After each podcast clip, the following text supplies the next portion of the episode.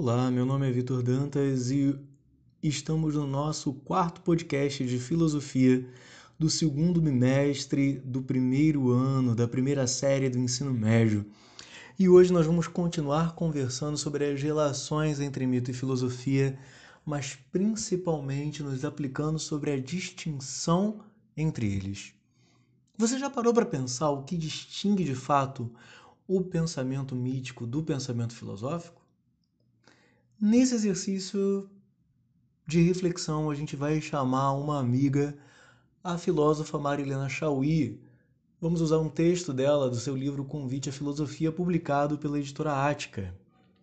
E a partir das observações da professora Marilena Chauí, começaremos a traçar as nossas diferenças entre mito e filosofia. Quando nós falamos sobre o surgimento da filosofia no século VI a.C., nós estamos dizendo que a filosofia entra num ambiente e começa a conviver com o mito. Como será que se deu essa relação entre os dois em um primeiro momento? Será que houve uma ruptura radical da filosofia com o mito? Ou essa transformação foi gradual e foi acontecendo muito aos poucos. Nós vimos no, nossa, no nosso podcast anterior que o mito ele consiste sempre em uma narrativa sobre a origem de alguma coisa. Origem dos astros, da terra, dos homens, das plantas, dos animais, fogo, água, vento, bem, mal, deuses, etc. E a palavra mito vem do grego mitos, que é derivada de dois verbos. O verbo mitel, que é contar, narrar, falar alguma coisa para os outros, e do verbo mitel, que é conversar, anunciar, nomear, designar.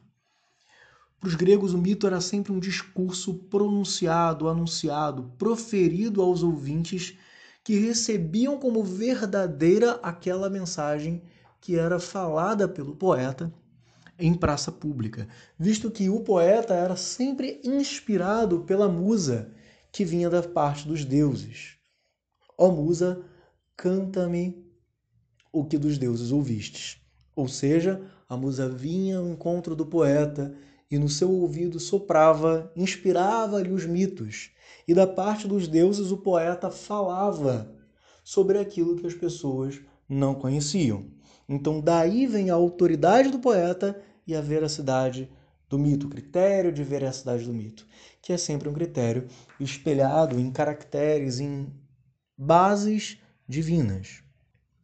Quando falamos dos mitos sobre o nascimento, sobre o surgimento do mundo, nós falamos de cosmogonias e teogonias, como mencionei na, no nosso último encontro.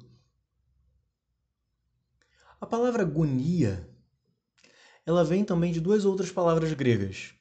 O verbo gnel, que é engendrar, gerar, fazer, nascer, crescer, e o substantivo genos, que é nascimento, gênese, descendência, gênero, espécie. Gonia, então, quer dizer geração, nascimento, a partir da concepção carnal ou então do parto. E cosmos, como a gente já viu, é o universo visível, o mundo organizado, ordenado, o mundo natural. Assim, cosmogonia é a narrativa do nascimento e da organização do universo, das forças cósmicas, etc. Cosmogonia e teogonia são basicamente o mesmo quando se trata de mitologia grega, porque os deuses são elementos da natureza divinizados.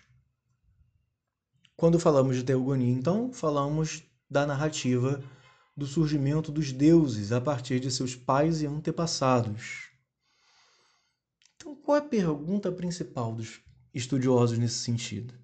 É que se a filosofia ao nascer, como já dissemos, é também uma cosmologia e não uma cosmogonia, como é que ela se relacionava com mitos, já que abordavam assuntos da mesma gama, ou seja, o surgimento de todas as coisas, só que de modos diferentes? Até o século XIX dizia-se que a filosofia nasceu por uma ruptura de uma ruptura radical com todos os mitos.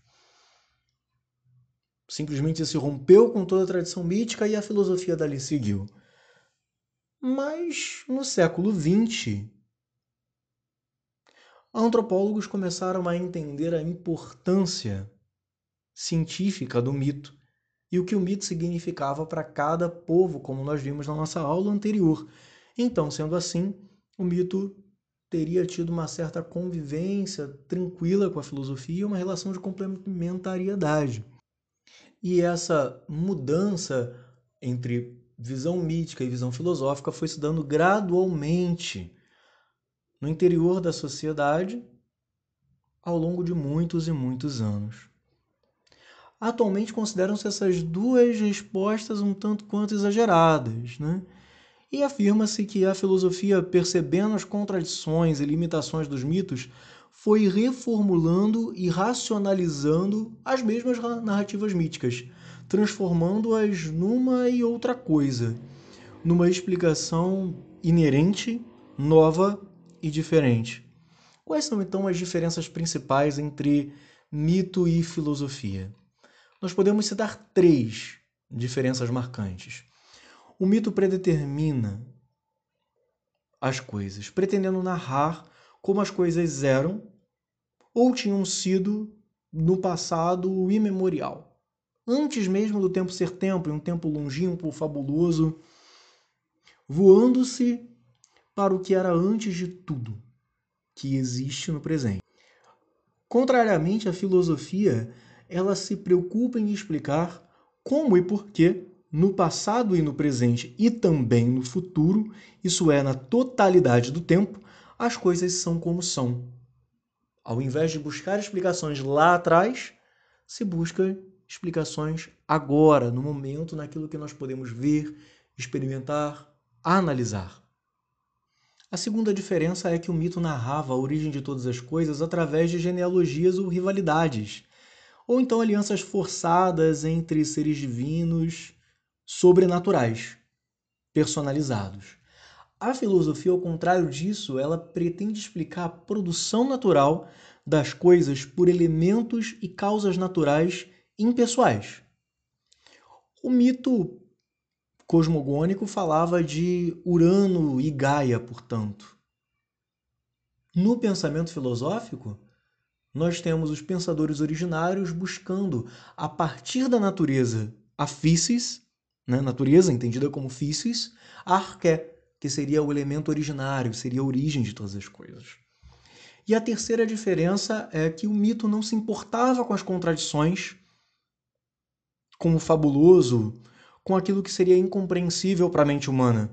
Não só porque esses eram traços próprios também da narrativa mítica, como também porque a confiança e a crença no mito vinham da autoridade religiosa do narrador. Lembre lá do início da nossa fala de hoje, da musa que inspirava o poeta. A filosofia, ao contrário, ela não admite essas contradições e tampouco a fabulação. As coisas incompreensíveis, nem as coisas incompreensíveis, mas ela exige que a explicação seja coerente, lógica e racional. E, além disso, a autoridade da explicação não vem da pessoa do filósofo, mas da própria razão humana. Na filosofia, não importa se é o determinado filósofo que falou ou disse determinada coisa, mas toda a construção de pensamento, de raciocínio, como aquele argumento é construído. Certo? Então, queridos, hoje ficamos por aqui. Fiquem bem, um forte abraço, até a próxima e tchau!